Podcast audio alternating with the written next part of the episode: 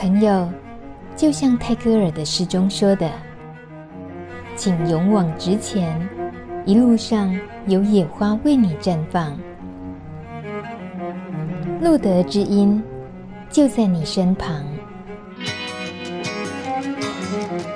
欢迎收听《路德之音》艾滋教育系列节目，我是大米。这个以关注艾滋社群的新知、权益和教育倡议为主的节目，我们常常听见来宾说，要让世界变得友善，以及去除疾病的污名，最重要的就是要从教育着手。呃，听起来好像已经老生常谈了，教育也一直在做啊。但是哦，节目做了这么久，这是我们第一次聚焦在教育现场，要好好解析。总共分成三集，请来的都是很受欢迎的热门讲师，保证让大朋友小朋友都听得很有趣，吸收得进去，给自己的艾滋知识再次升级。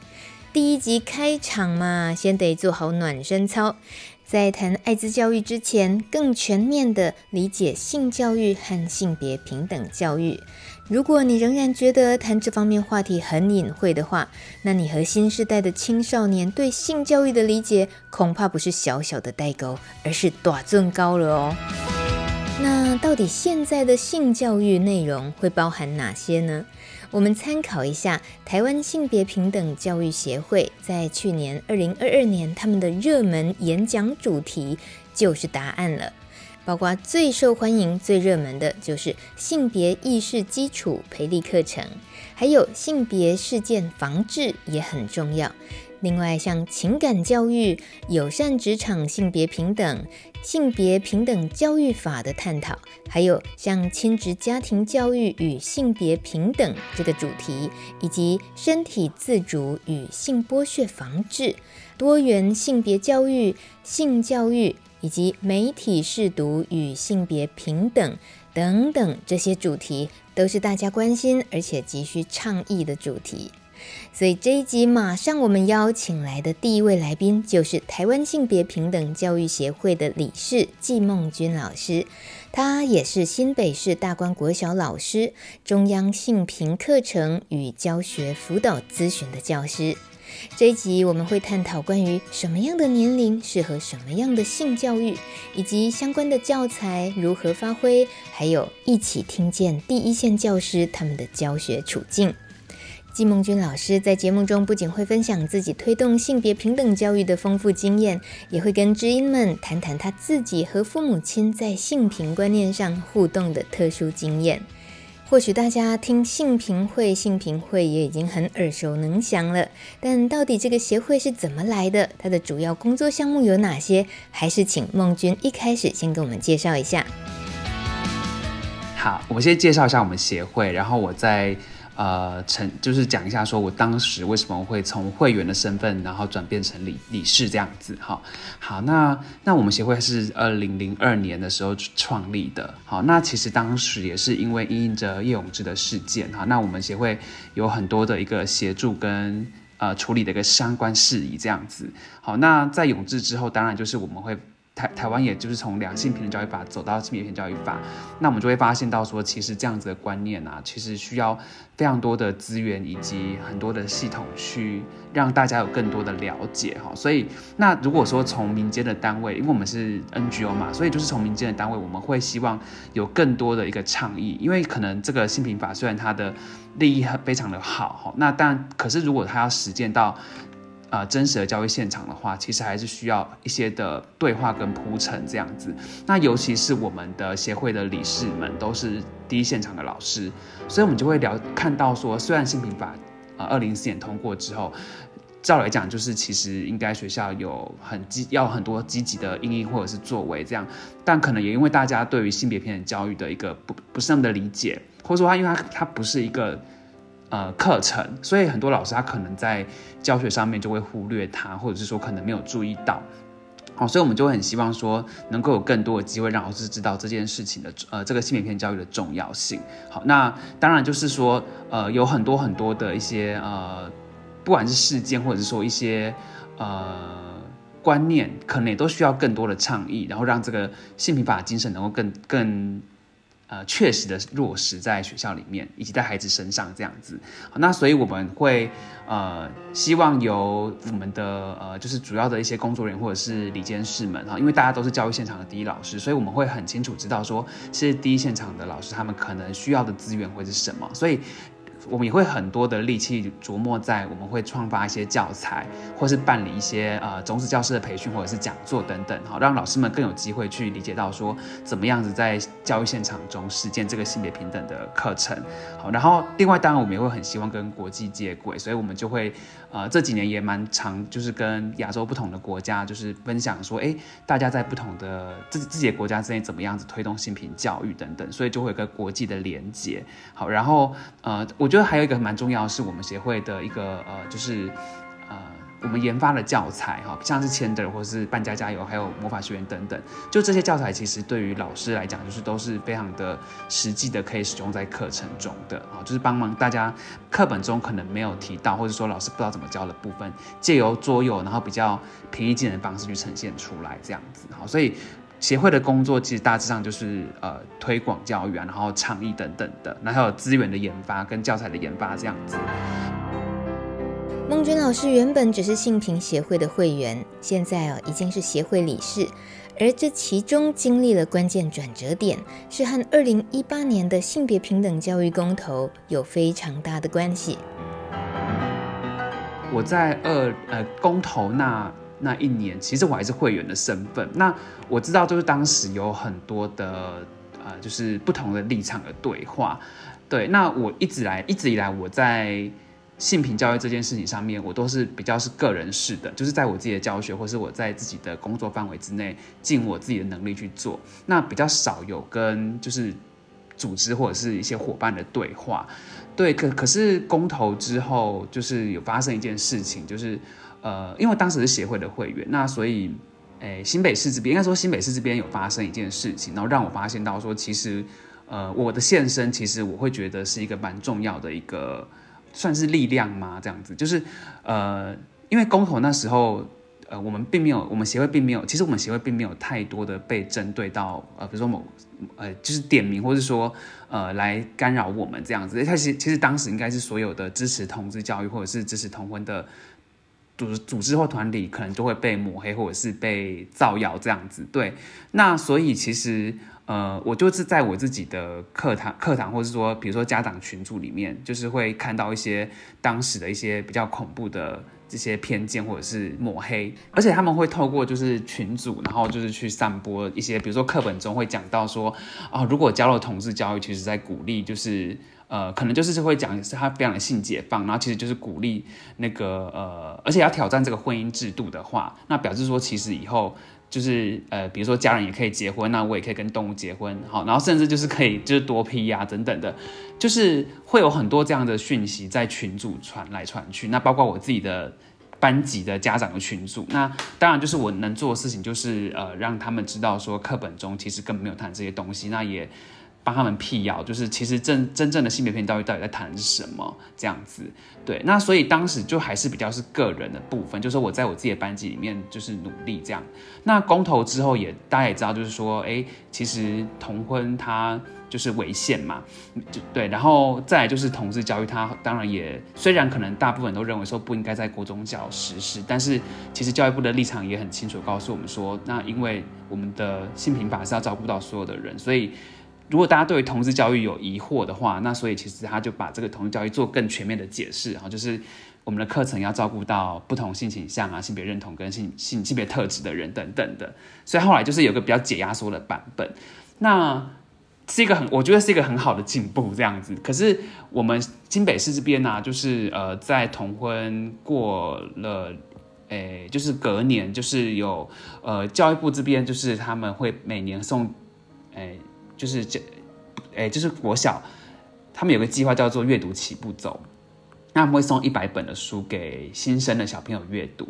那那一年就是，我记得好像是二零二零年，就是他有一本书是呃《国王与国王》，他是荷兰的同志讲呃同志的绘本，这样对，就是讲一个国王一个男生爱上一个男生的故事，这样。就没想到就是那个书就是进到班级之后，那。呃，上层的长官哈、哦，就发就是发文到学校说，这个书要收回来这样子。啊，那原因是因为它有争议，所以对，就是有有家长去反映说，小朋友看了这个之后会不会就是也呃，本来不是同志都变同志了，就鼓励大家变同志，对，对，然后他们这么小一年级，连自己的连这种就是对于男生跟女生的这些概念都不是很清楚，那你还跟他谈这么复杂的概念等等，会不会更混淆他们的观念？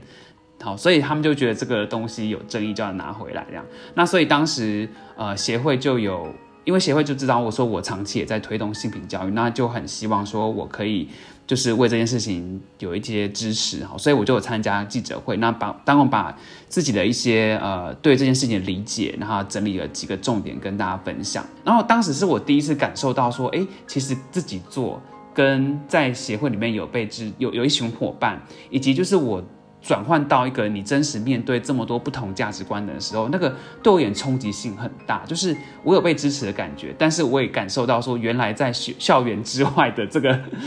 就是大家对这件事情的声浪，反对者的声浪会这么的激烈。好，对对，然后我就会觉得，其实当时会有点吓到说，说哦，那其实这就是我们就是需要站出来，然后去有更多的对话，那才不会让这一些外面的这些抹黑或者是一些。不正确的资讯就是不停的影响我们的教育工作者这样子，或者是家长等等。因为我觉得这些这些东西都是就是都是一体的啊，就是只要他们的观，他们只要呃可能会觉得有一些恐惧或者担心，甚至是一些一些误解的话，也会造成我们在推动新品的时候的一些难难处这样子哈。所以后面的沟通就非常非常重要。那所以我就会觉得我的身份就是我我就会希望说，诶，如果我有一个。一个地方可以让我有更多更多的琢磨来推动新品教育的话，好，我会觉得那个可能就是可以，呃，让这件事情的呃影响力可能会更大，这样，所以就会就当时就决定说，诶，那就加入协会的理监事，一起来做这件事情，这样。呃，我觉得很具体的，在你们二零二二年就去年的工作成果报告里面有统计了你们主要的工作，嗯嗯呃，包括就是全台各个城市乡镇。会去帮企业组织或者是公家机关啦、社区学校，呃，这方面设计性别平等的讲座课程。所以这种直接走入全台各个角落的这样子，其实是非常耗心耗耗体力的。嗯、那总共你们光是去年就做了两百五十九场演讲，几乎是快要全年无休了嘛。然后触及的听众一万四千多人。嗯，其实蛮难得也好奇的，就是刚刚您有。提到就是透过一个这样协会组织起来的力量，然后又是这么多基层的教师一起投入，嗯、所以你们做了这么多的还特别设计的课程里面，到底你们做的是跟我们其他人如果只是自己单枪匹马在呃，像是您刚刚很具体知道个人跟组织能够做的多么的不一样这个部分，所以你们的课程里面设计的主题大概通常有哪些很热门的？你们觉得哇这些？常常就是你们要一再一再的讲，大家也很好吸收，然后也觉得大家很欠缺的东西。嗯嗯嗯，我觉得就是呃，因为其实我们的整个国家政策也非常重视性别意识这件事情嘛，所以我们有会这种所谓的性别主流化。那所以其实，在呃，有一大部分其实在，呃主流性别主流化的这个相关的讲题部分，其实还蛮热门，尤其是公务机关，可能也也是被要求。那我自己像我自己的部分，我有观察到说，哎，因为我我我自己的背景是美术背景的，那我这两年就是也有试着说，哎，讲把这个美术跟性平结合。那我发现到就是后来我自己研发了一些课程跟讲座，它就是可以实施到。小到就是可能幼儿园的小朋友，所以就是其实我会开始发现到，当我们的这个呃课程内容能够转化到孩子能够理解的状态的时候，其实他在从幼儿园到银发族，其实都是可以去跟他们谈这块议题的。透过美术这样，从幼儿园到银发族都可以。那个意思是什么啊？嗯、就是一个。你去激发他们透过绘画，嗯、然后去置入性平的这些观念吗？对，就是我可能会让他们看到一些，当然就是有一些基本概念还是要在前面先跟他们分享这样子。但是我我可能就会呃转化到说，哎，那其实我们在制作东西的时候，其实也都会传达出我们自己的意念在在图像里面。对啊，那我觉得这个转折蛮重要的事情是，其实那个就是跟媒体试读一样，我们说的话跟我们的行动，其实都透露出我们的背后的思考嘛，或者是立场。哦、那只是说我今天用的是一个手做的部分。对，那这个如果在美术里面，可能就会讲说，哦，这个是一个图像的一个分析啊，或者是一个一个图像代表的一个后面很大的一个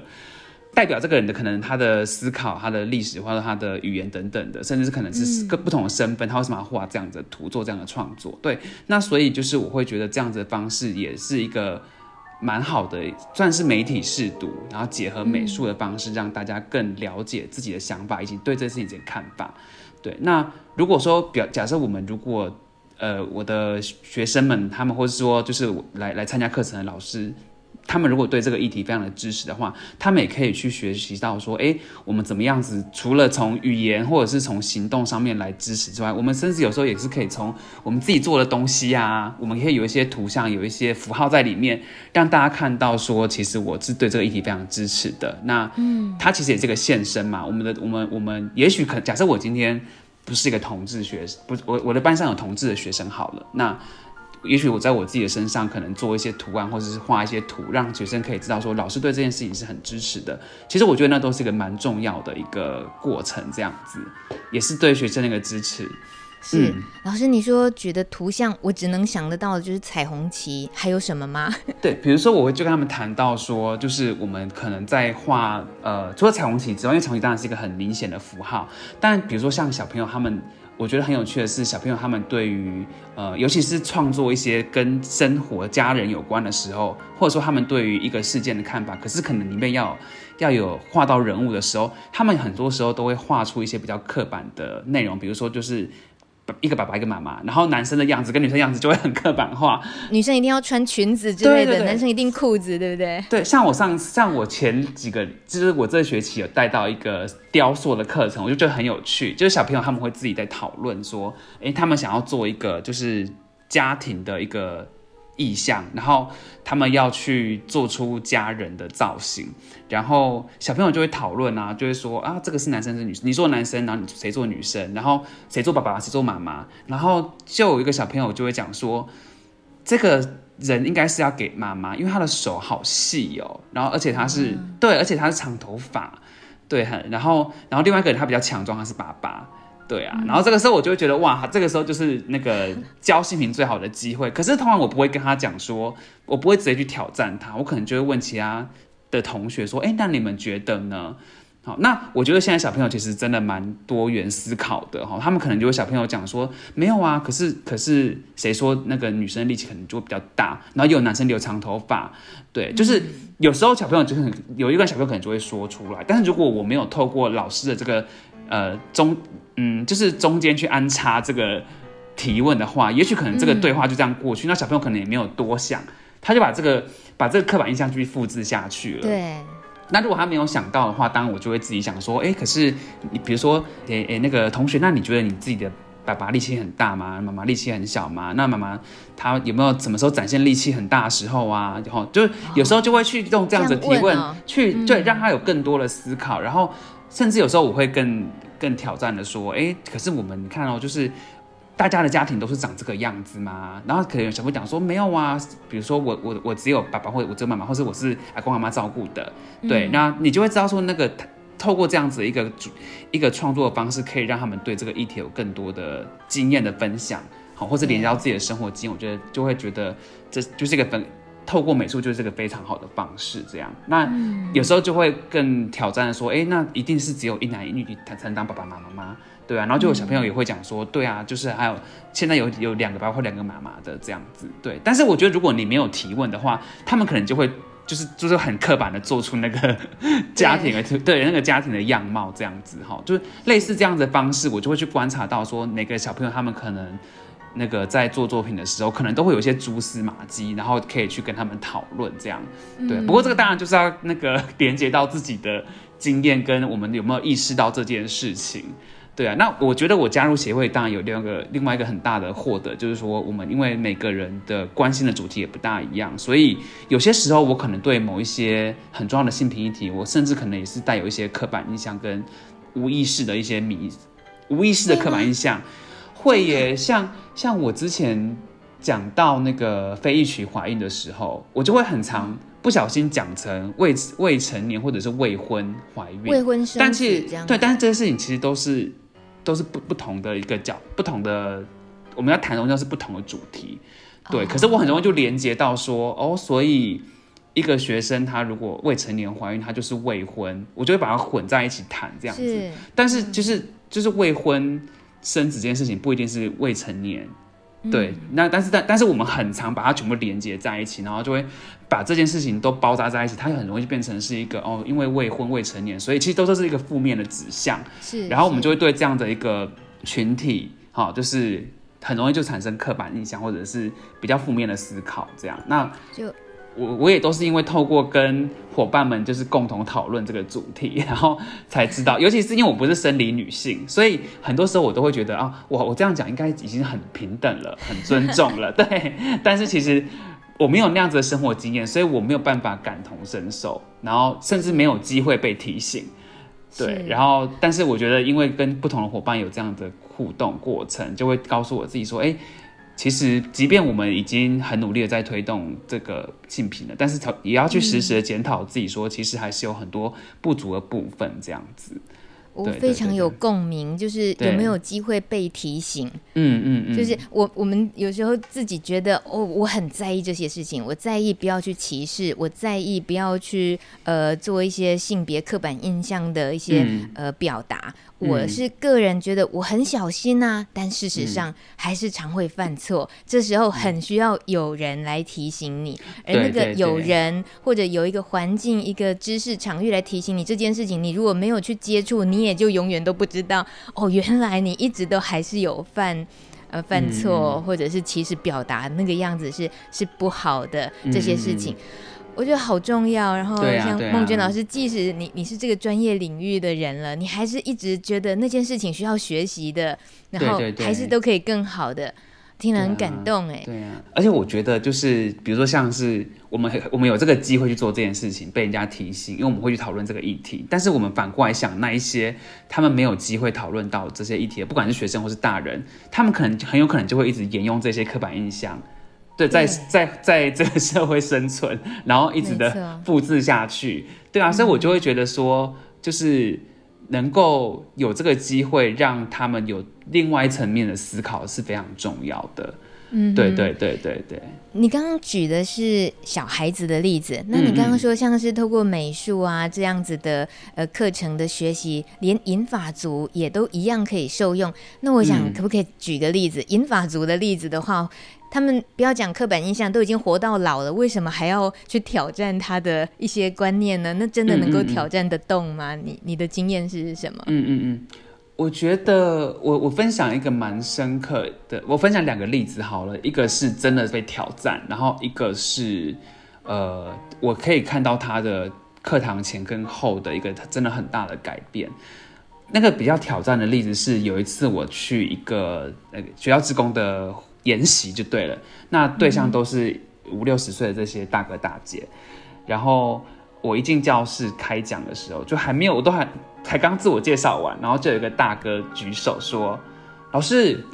我们都已经跟社会脱节了。”他的意思是说，我们都没有在管这些事情了，然后我们也都过得很好，然后。这些事情不关我们事情，为什么要坐在这里听你讲课？哦，对，直接 对。然后他就跟我讲说，什么叫性别平等？我在家里要听我老婆的话，蔡英文都可以当总统了，这样还不够吗？的意思是是对。然后到底哪里不平等？当下其实我当然很紧张，因为他就是很直接的一个就是挑战这样子。对对对。可是我的经验也告诉我说，这个其实他。个人，因为其他其实没有人附和他，而且我都会像我演讲的时候，我都会观察到大家看大家的眼神，跟其实有的人是想欲言又止的，而且尤其是这些大姐们，其实他们，嗯、我觉得他们一定是 很想要反驳。当然，我觉得那一次很特别的经验是，我有我有察觉到这一个，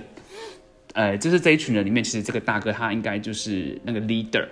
那他可能就想要挑战老师。我在我自己在很快连接说，因为我是，也许我是一个生理男性，对他而言，就是他是一个，我是一个他想要挑战的对象。所以其实我当下没有直接的回他，就是你讲的对或不对，或者是我的想法是什么。我只是说，哎，那等一下我们可能听到一些更深的讨，更多的讨论的时候，可以再做交流这样子。所以后来我就调调调出那个性别呃行政院的那个性别图像，跟他讲说，其实也许可能我们看到那个。总统是女性，但是你看我们不管是各个层级的呃公务公务人员，或者是比如说国家的幕僚等等，大部分都还是男性居多。那个而且那个比例会相差蛮悬殊的。那所以其实我们用如果用一个特例来反推说，其实已经很平等了，这件事情是有危险的，因为我们就会觉得这样就够了。他就会这个大哥就很有趣，他就讲说，呃，老师，那你这些数据啊是从行政院这边下来的，那你觉得行政院他们客观吗？就是你觉得他这时候我就会意识到说，他其实就是有点为了挑战而挑战。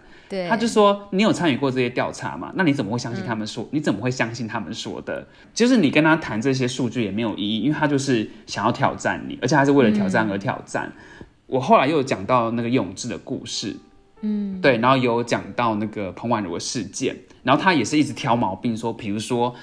老师你讲到那个彭婉如跟叶永志的牺牲，然后来换来这些大家对于性平的这些重视，可是他们又不是自愿，你怎么又说他们是牺牲？当他这样讲的时候，其实我就直接问他说：“诶，那大哥，请问你觉得要怎么讲会比较好？而且这个这件事情是没有人提醒过我的，我觉得好像可以好好的讨论这件事情。当我发现到你把这个权利给他的时候，他整个人又不一样了。他说：‘哦，老师，没有没有没有，我的意思只是说，我觉得这个词可能会造成一些理解上的误会。’然后你讲的也没有错，然后那我觉得可以怎么调整这样子？我就说，哎，那如果调整成说他们的事件提醒了我们，不要用牺牲，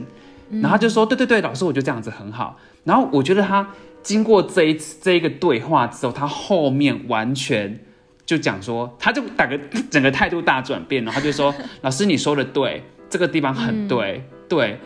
所以，我就会觉得说，那样子的一个，虽然他可能不见得认同我，或者说我我不是很清楚他知道他到底对这件事情的想法是什么，可是我可以很明确的感受到，在这一阶，在这个空间里面，这一群人的这些权力关、嗯、权力关、性别权力关系在运作的时候会是什么样子？就是我们如果让这个好，他认为他自己的性别权利是一个很高的位置，然后，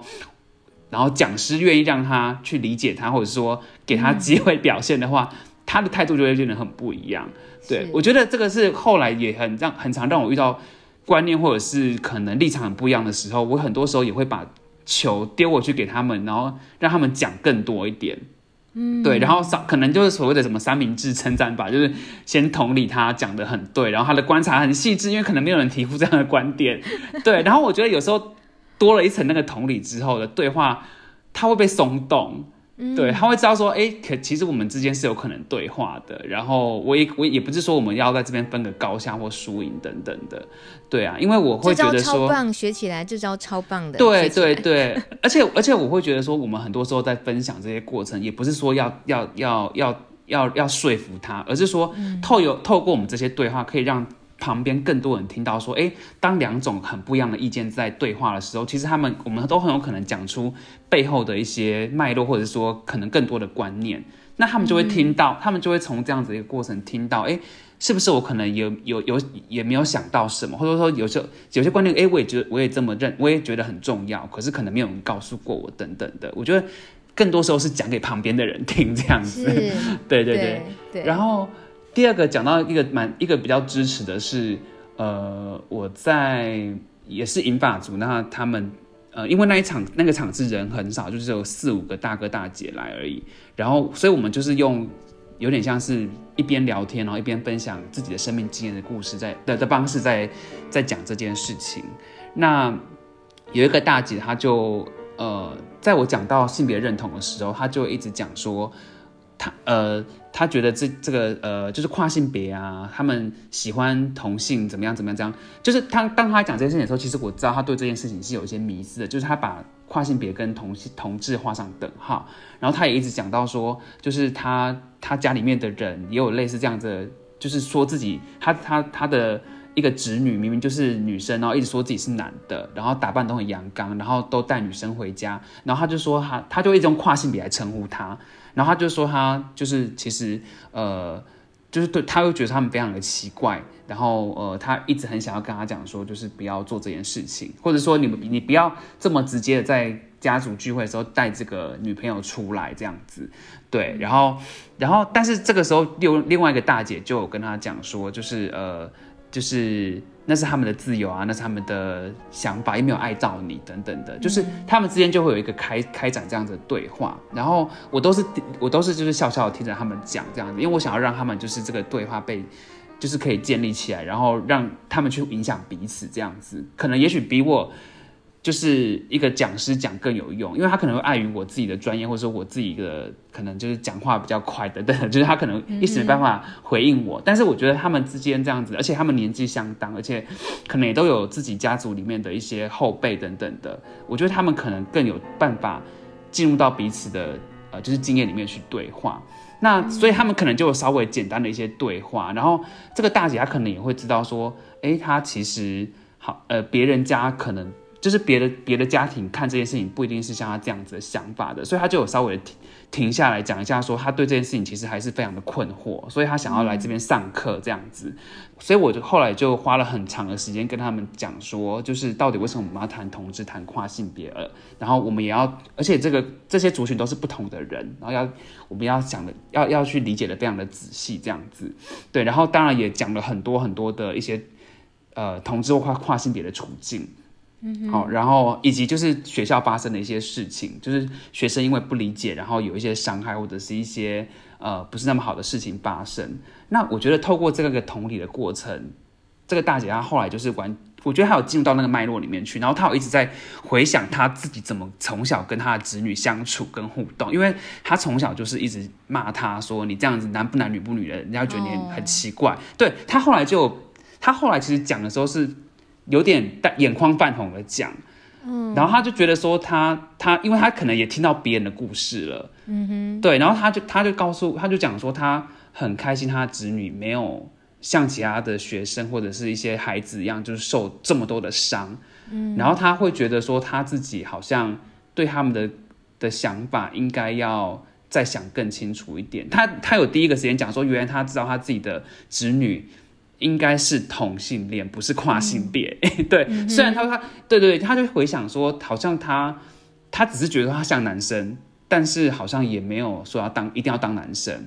嗯、对对对，然后他喜欢的那个对象好像也是同性恋，并不是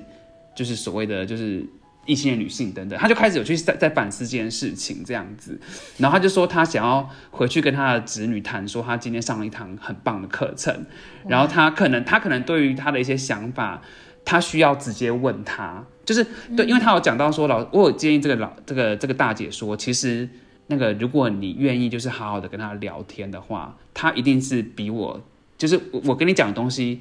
他他讲的东西已经对你更有影响力，而且他更你他更了解你。对，对我，我只能提供一个，就是说观念上的一个厘清，但是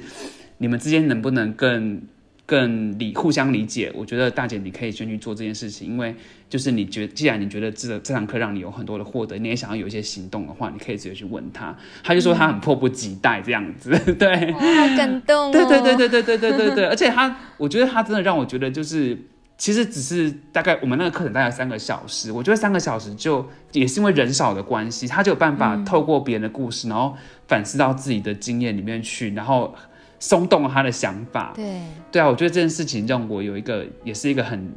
是一个非常棒的一个经验，这样子，对。光是刚刚听你这样说，嗯，会觉得正在听节目的很可能也也有老师，或者是对于性平教育很懵懂，很很想多了解到底性平性平教育在教什么之类的，嗯、那很可能也。包括你刚刚提的一个跨性别跟同性恋的混淆这件事情，嗯、也同时也还在混淆中的人。可是我们今天没有办法透过这一集节目，就拉开另外一个视窗，去把你当时的现场，你当时跟那些大姐交流的现场是怎么样，能够让他们那么理解，那么搞清楚这件事情。嗯、我们今天做不到这件事，嗯、可是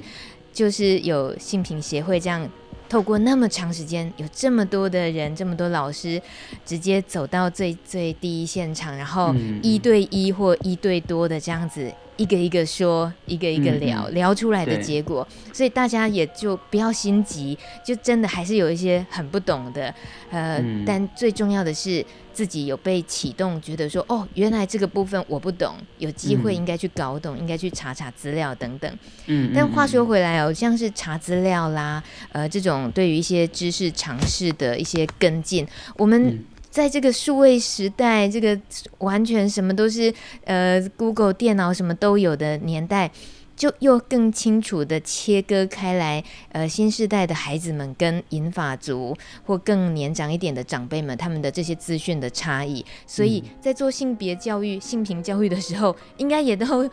很很大的落差的不同的那个传递方式，我们先讲孩子们这边的话，嗯嗯嗯，你们在呃学校的这些性别教育里面，在这种数位资讯的年代，你们会有有什么部分是需要特别实力的？然后在教学现场有又怎么样去处理那些可能背后啊生活里面其实都已经灌输了好多刻板印象跟迷思，怎么去破除这些？嗯嗯嗯。对，但我觉得当然第一个就是性平教育要越早教越好，才不会让这些迷思变得很牢不可破。哦、对，对对对对，就是要越早，然后而且就是我觉得是一个正向的方式，让他们去认识各个不一样的族群或者是观念等等，这件事情非常的重要。好，所以所以我才回回想到当时那个《国王与国王》的绘本，其实它就是一个很好的机会，让小朋友在很小的时候就可以知道说，这个世界上每个人喜欢对象不一样啊，但是就是。这件事情都是很美好的，那我们都有权利去选择我们自己喜欢的人，对，所以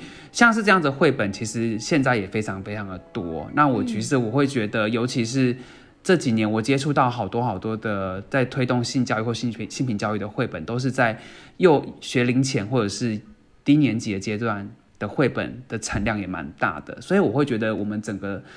社会或出版界的一个一个就是一个走向，其实是越来越进步的这样子。那再就是说，有一个有一个蛮重要的一个老师跟家长要去注意的点是说，到底为什么他们后来都只学媒体上的东西？嗯，好，我们当然当然我们可以理解到那些声光效果，或者是因为他们看的那些网红或者是一些呃 YouTuber 他们拍的影片都是年轻人，所以可能很接近他们的语言，所以我们当然就是。我也提醒我自己说，我在跟孩子们谈一些重要观念的时候，不要好像都在说教一样，就是告诉你怎么样才是对，怎么样才是错的，而是要用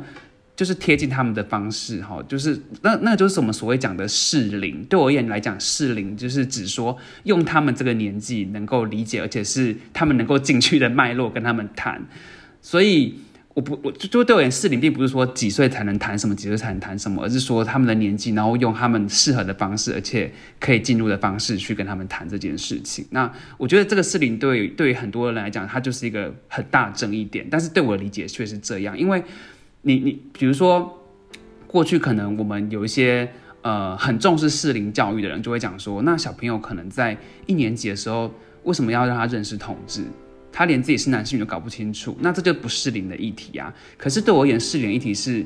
而，而且我觉得这个当然也符合，很符合我们的整个国家的一个教育的一个方针，就是我们很希望我们的教学是跟学生的生活能够结合、情境结合在一起的，所以他们才有办法有感受，因为他们是生活中真的遇到类似的事情，然后他们才会从课堂中去理解到说，哎，其实很多事情在课堂中也可以学到，应用到我们生活里面去。那比如说像同志家庭这件事情，或是同性恋这件事情，其实现在小朋友在很小的时候就已经知道这个词了。就是其实老师有都有太多的，或者说上级长官呐、啊，对，都有太多的太多的担心，说，哎，我们现在讲这个会不会让他们有更多的困惑？但其实小朋友他们很早可能就有在家庭或者是在媒体间就听过这个词，甚至有小朋友他们自己的家人或亲戚有可能就是这样的族群。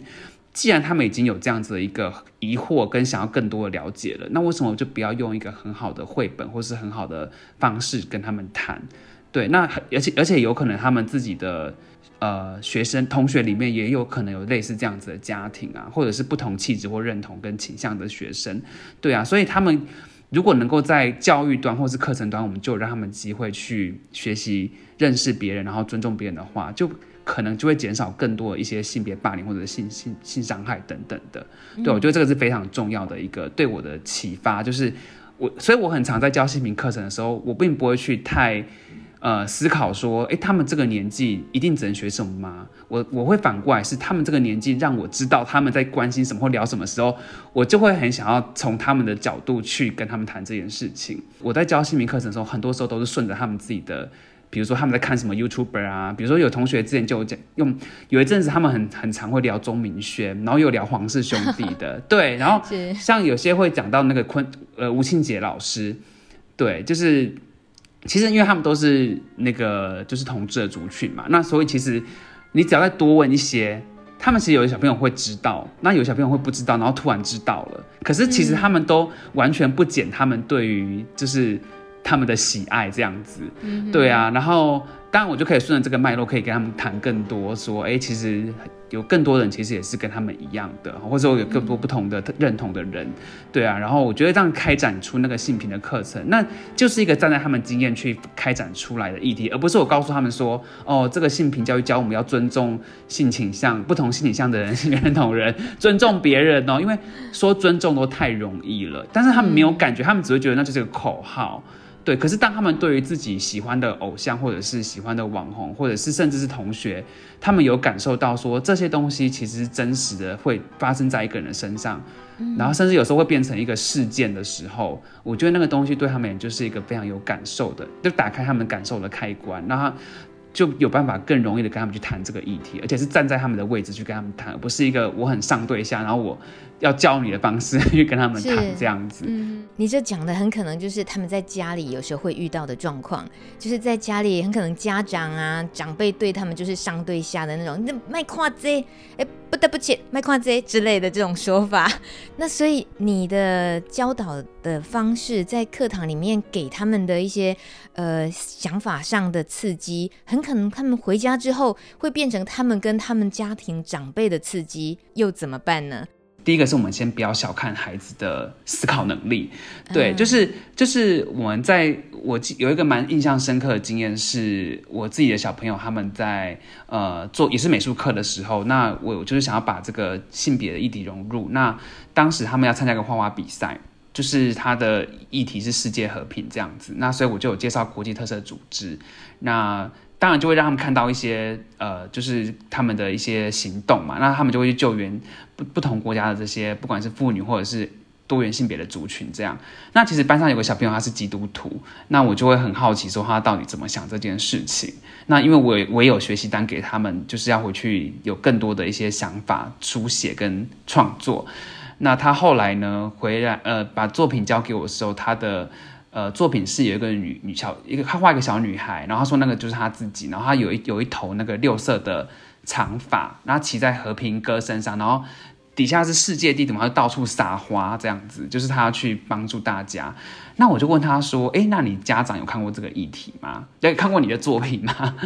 然后他就他就很直接告诉我说。因为他是六年级的小朋友，所以我觉得他真的很厉害。就讲说，老师，我知道你要问什么，你要问他们有没有反对同性恋。然后，oh. 对，然后我就说，嗯，对啊，那那那那你们家怎么讨论这件事情？然后他就很直接告诉我说，老师，他们是他们，我是我，然后这个是我的作品。哇，Wow. 对，然后我觉得这样子的表现方式，我觉得很喜欢。对，然后然后他们也很尊重我的想法。对，其实我会觉得，就是当你让你当你让一个孩子他有他能够有自己的意识，跟能够为自己的作品说话，或者说为自己的立场说话的时候，我觉得这是我看到一个蛮感动的一个例子，就是说孩子他们展现出自己的力量。那。有另外有更多的孩子是他们可能了解了这个议题之后回去跟家长讨论，或者是聊到。那有些家长他们可能带着一些疑惑来问我。对，那比较早期的阶段，就是我刚踏入职场的时候，大部分都是我教完之后家长会来找我，那我可能就会好，比如说一个月就遇到两三个家长，他们可能在在我某一次的课程之后，他们会针对他们在意的点，那可能你知道，觉得说每个家长可能在意的点都不大一样，你就要。你就要因应他们的疑惑，然后跟他们有更多的说明，这样子。那因为其实我一直很清楚知道我自己的教学是要跟孩子谈什么，那我也会去检视一下我的自己的课程跟我使用的这些教材到底有没有符合课纲的精神，或者是议题的手册的精神这样子。所以其实如果你说真的要跟家长讨论，到最后其实他们也说不过我，因为就是有有有所依据嘛。而且通常当我其实我很我好像也完全没有讲到说，诶，因为我们的性平法或是我们的课纲有这样子的一个一个就是很明确的，就是。告诉我们说，就是这些东西都非常重要，所以要教。我好像都没有走到这一步，就是用法来压家长的原因的原因，是因为我通常都会先讲一些过去学生的经验，对对对，然后告诉他们说，其实的确在班上就是有非常多元的学生的特，每个学生的特质可能都不大一样。那有一些就是，如果你要从性别的角度去切入的话，有些比较性性别气质比较阴柔的，或者是可能的确后来他们到国高中之后告诉我是同志的学生，那他们都有写呃，就是后来回来找我的时候都告诉我说，他们很高兴在小学阶段就有老师跟他们谈这个议题，然后所以他们到他们对自己是有。就是没有什么怀疑的，然后也有一些学生告诉我说，他们虽然不是同志，可是他们他们国小也没有听过，也没有遇过真的同志，但是他们到国高中之后才发现到说，哎，真的同学或者是呃亲戚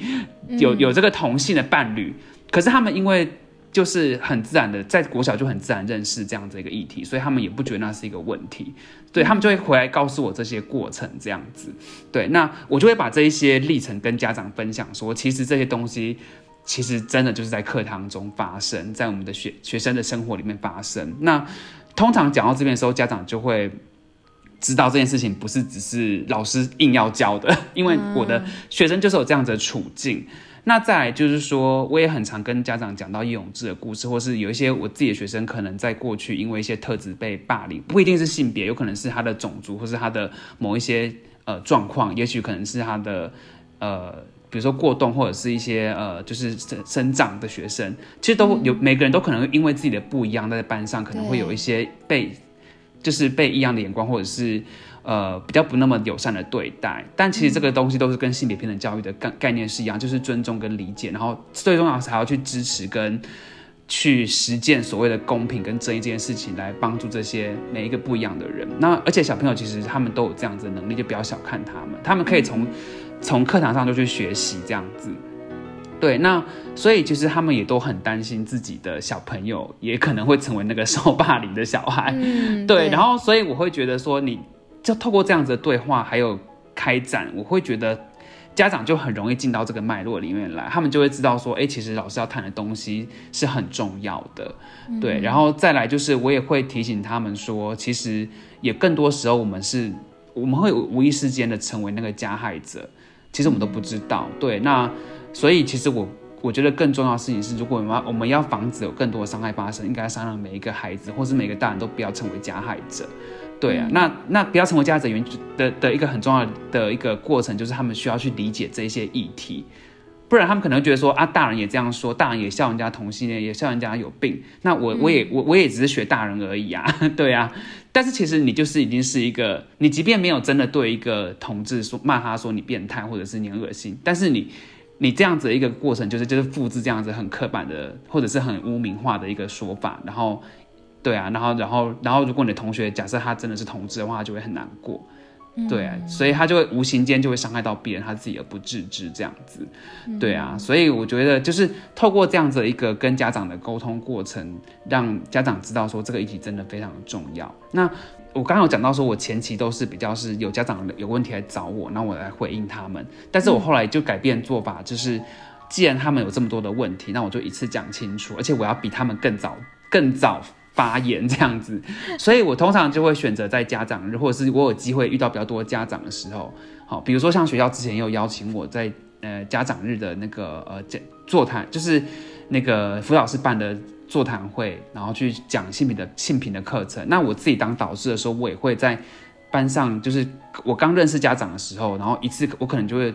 家长日来了个二二三十个家长，我可能就会让他们知道说。我会主动告诉他们说，我就会上这些东西，那他们其实就可以看到我的整个的背后的想法，跟我使用的素材。那他们如果有意见的话，或是有想法的话，都可以当场的跟我沟通，那我就可以接收到，就是他们在想什么，而不是说我已经教完之后，然后再去一个一个回应，这样，对对，这样真的也很累，这样。然后，然后另外一个很重要的一个呃效应就是说，因为他们。家长很多，那他们的意见就会非常的多元，所以你就会看到有一些家长有一些疑惑，但是你也会看到有些家长非常的支持，那甚至有些家长就会告诉你，甚至有家长，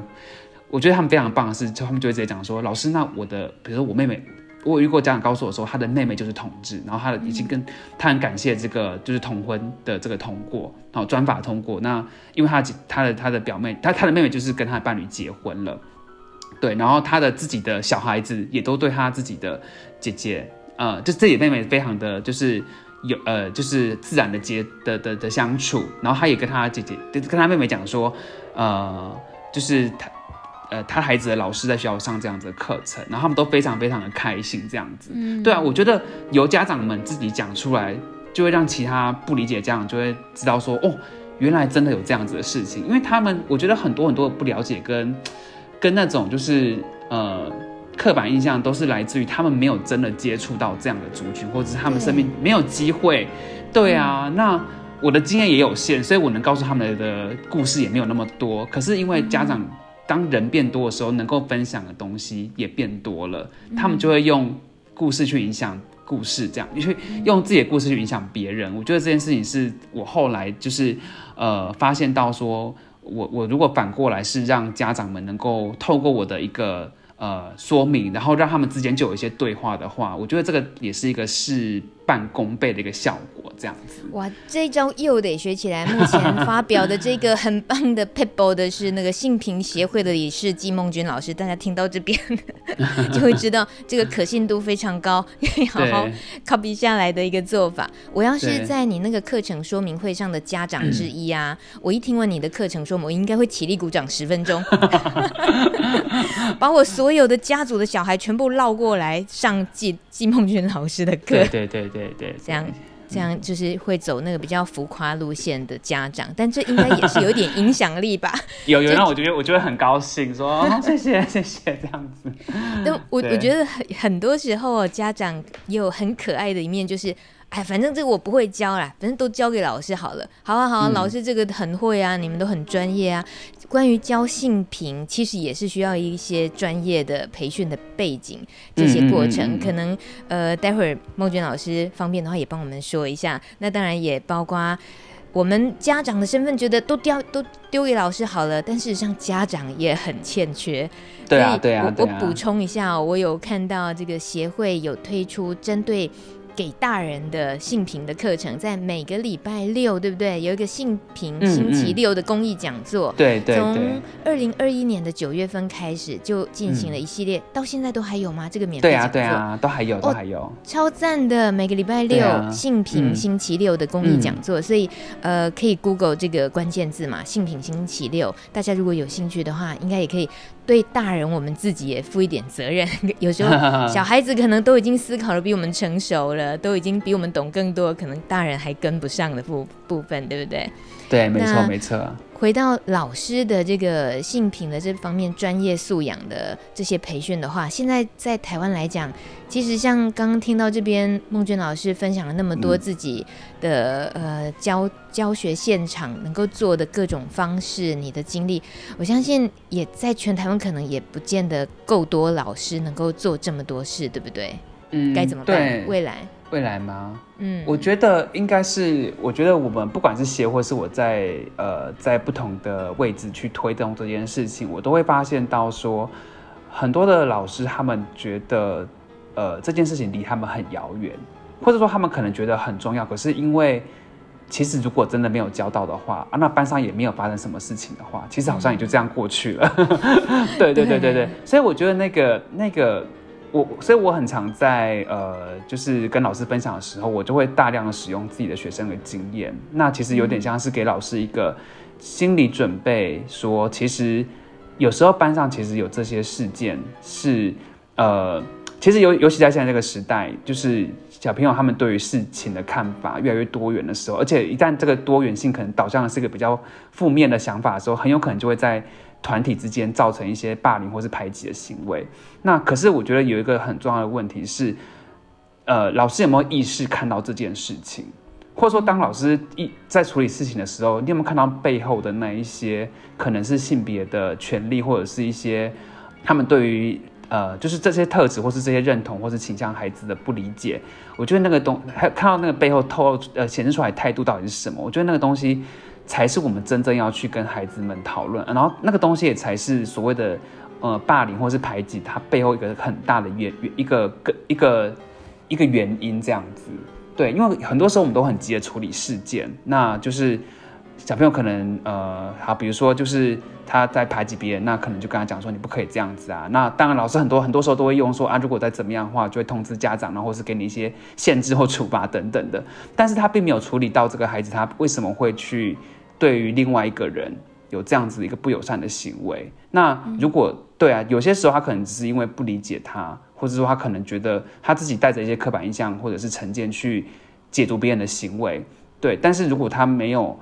经过老师的说明的话，他就算这一次他没有好，他被老师处罚完了，他可能有一阵子不敢做，但是可能他遇到另外一个孩子或是在另外一个环境的时候，他一样又把这样子一个不友善的态度用在别人身上。对啊，我通常就会告诉老师说，其实我觉得我们每个人都有这个机会，在事件发生的时候去影响孩子，但是重点是有没有机会跟他谈。那所以会很希望说，老师们在处理事件的时候也可以。再停下来想一想，在这个事件背后看到到底是什么东西？那看到在孩子上看到到底是什么？他们在想什么？对，那我觉得让孩子说话是非常重要的一件事情。有时候我们其实小朋友很多时候他们都会觉得老师就是要来处罚我，来骂我，那我就怕犯错。对对，然后我只要认错就好，因为老认错老师就不会再说教了。哦、对，然后。对，甚至是更大的孩子，那种青少年，他们就觉得说啊，就是就是处个罚，然后怎怎样怎样就过去啦。可是其实这种这样子根本就没有办法帮助到他们怎么样成为一个更好的人。对啊，只是帮他帮助他们啊，就是这种得过且过，让事情一件件事情过去这样。对啊，我就会觉得很可惜哎，就是这些事件都很珍贵。对啊，我以为是可能我们会觉得很麻烦，说啊，就是班上的学生遇到这样的事情，然后或是可能跟跟家长这件事一样遇到这样的事情。可是我觉得，就是反过来想，就是事件的背后一定有很多很多可以讨论的因素，然后那个因素也是很重要，我们在教育中可以跟大家分享的。那透过这些事件，我们有没有办法去开展这个对话？对啊，就是其实是一个非常好的机会。对，然后所以就是。我会我就会跟老师们谈说，其实我们不要太焦虑的，想要把事件去处理好。那我有机会遇到一些行政老师的时候，我也会跟他们讲说，因为像学校如果发生这些性平事件的时候，我们也都会很急着去给导师压力。其实也是要去同理一下，说其实如果我们想要让这件事情可以有一个更正面的影响的话，其实大家都应该要停下来，不要这么急的。去处理事件，而是可以多想想看这个事件背后，我们可以再多讨论什么？是不是可能有一些地方我们没有想好，或者说可能有没有什么样的机会去跟孩子们谈，针对这事件谈更多的议题等等的。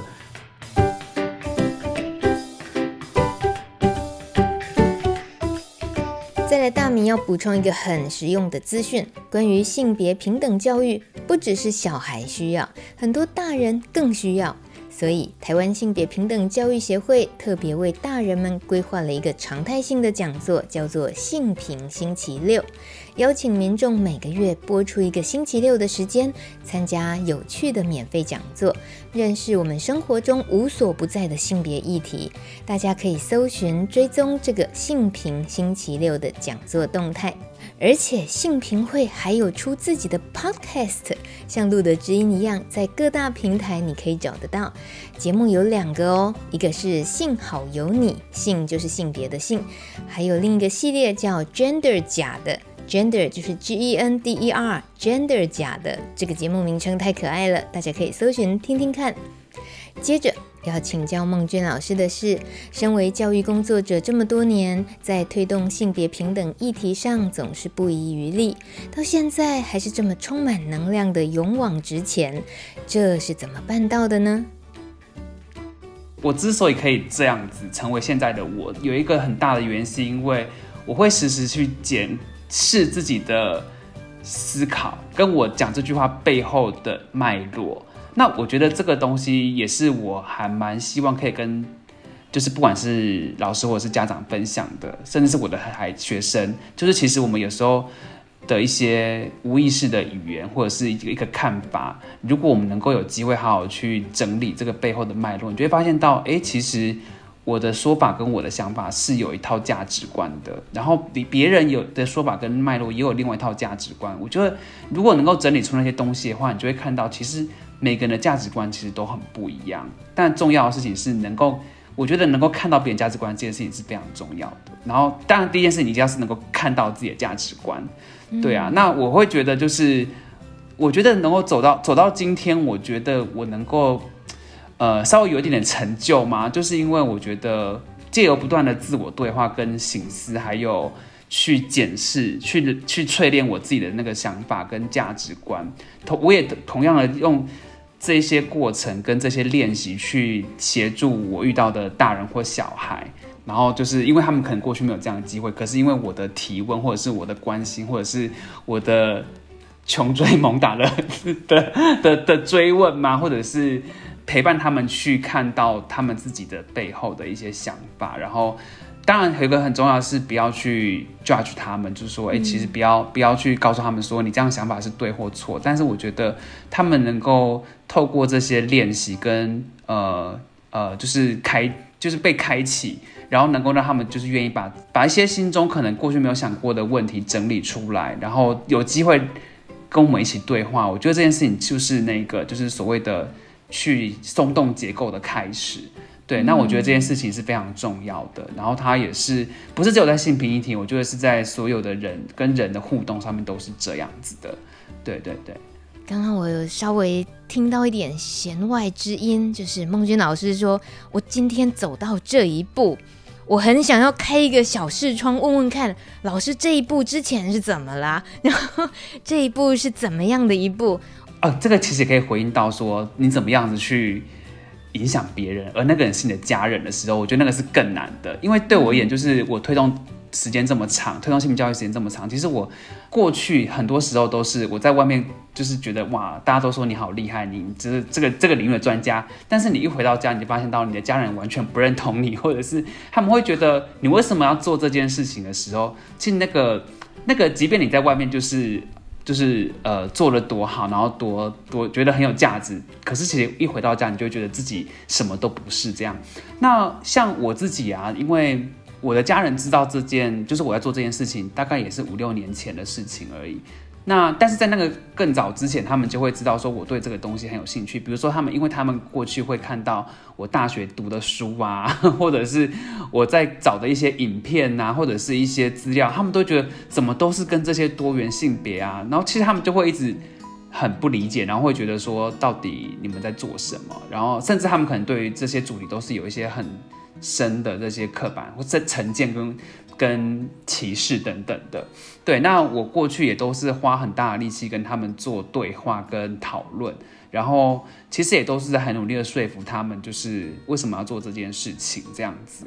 家人真是一个好难的课题，因为就是你会太在意他们，所以你很难。跳脱，你即便用那个用在自己身上有效的方法，用在另外一个家长或另外孩子上有效的方法，用在家人的时候，你就是会失败，因为你自己会 就是被带着走，被情绪带着走这样子。但是我觉得那个过程对我而言是非常好，是它的确带来我更多，我跟家人有更多的冲突，因为就是你不谈都没事，但是你你要你要你你你做这件事情被他们看到，然后你又想谈，但自然冲突变得很多。可是我觉得我也很感谢我家人，在每一次的冲突之后，就是尤其是我的爸爸，我妈妈她其实比较，就是她其实比较随和，就是她可以接受比较不同的观念。但是爸爸他的观念比较根深蒂固一点点。可是他他会愿意去，呃，就是我其实我知道他很爱我，那所以他会愿意去。呃，理理解一个他可能不认同的事情，因为他觉得这个事情是我在他他很爱的儿子在做的事情，然后他想要去了解更多，所以他后来有跟我讲到说，其实每一次跟我吵完架，他都有自己上网去找我说的东西是什么，哇，对，然后他才会理解到说，哎，他以前从来没有想过有另外一个观点在看这件事情，对，然后他也觉得说他自己好像讲了这些话。呃，或者是他的一些观念，的确，也就是对于很多的人来讲，都是一个很大的伤害，但他自己不自觉这样子。对，那他后来就是呃，在这这这两年开始会跟我讲到说他自己看到的一些新闻或者一些例子，然后都当成为我演讲的素材这样子，就是他会变成是，他会告诉我说，哎，其实他有一些。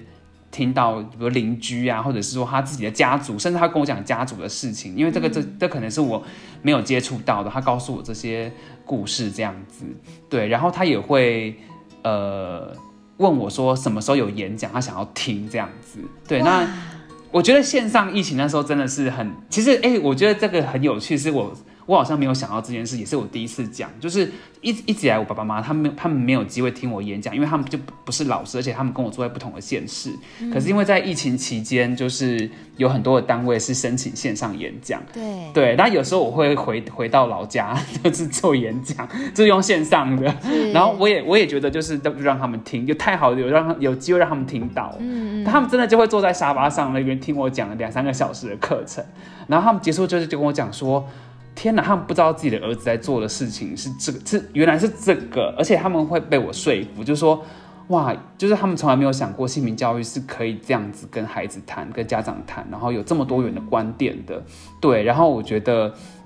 对，好像疫情那几年，他们就有听到我的 很完整的讲座，然后也彻底的，蛮彻底的翻转他们对这些事情的看法，这样子。哎、欸，你超强哎、欸。对，那两那两尊坐在那里，你没有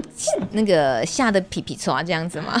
不会不会不会，而且更有趣的事情是，比如说课堂中间休息十分钟，他们会问我说：“你刚刚讲那一段话，就是那个故事是什么？”他想要知道更多，就是那个部分要付费哦，那部分要付费。对对对对对对对对对对对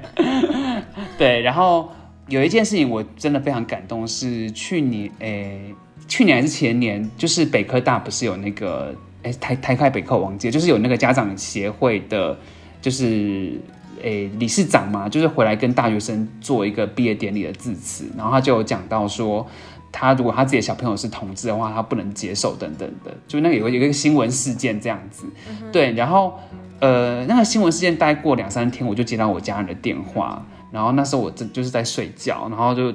爸爸就跟我讲说，你有没有看那个新闻？然后我心里就想说，嗯，依照他的说法，他应该是会说啊，你看你们这么多的努力啊，还是会，还是有这么多反对的声音啊，或者是不理解的人等等。因为我爸爸很常用，我知道他他很常用这种方式让我知道说，其实你们要面对很多不同的人，嗯、所以其实还要更加油。我知道他其实想要，他背后是想要这样讲。对，我就想说，嗯，他大概要讲这些话了。但是他那天用了一个非常。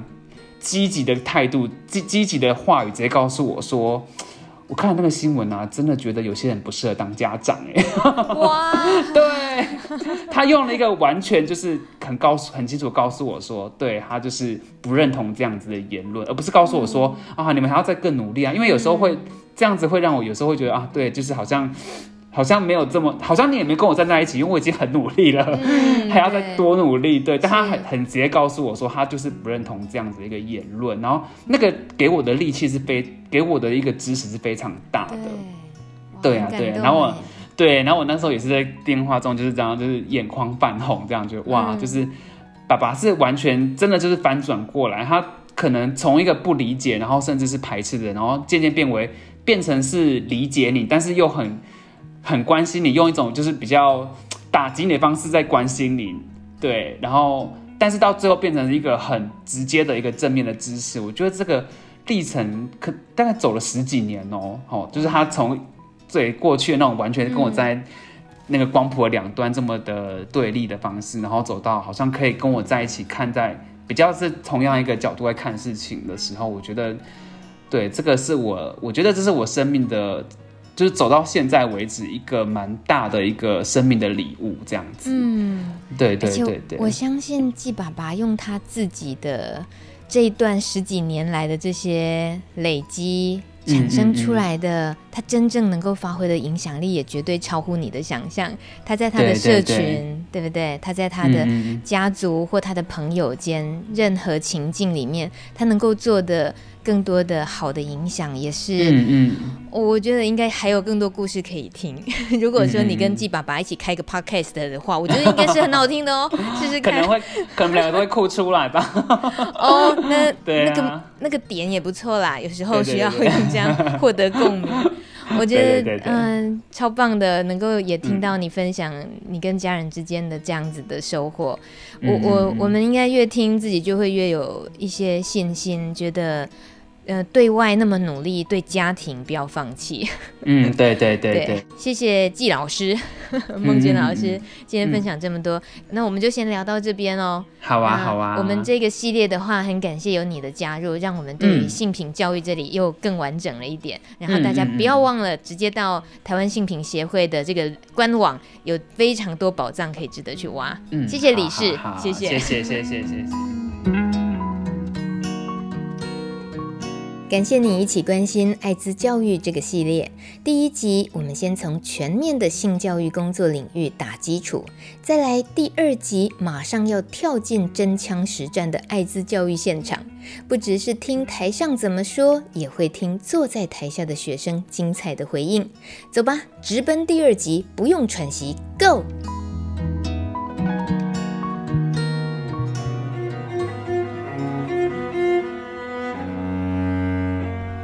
本节目由路德协会制作播出。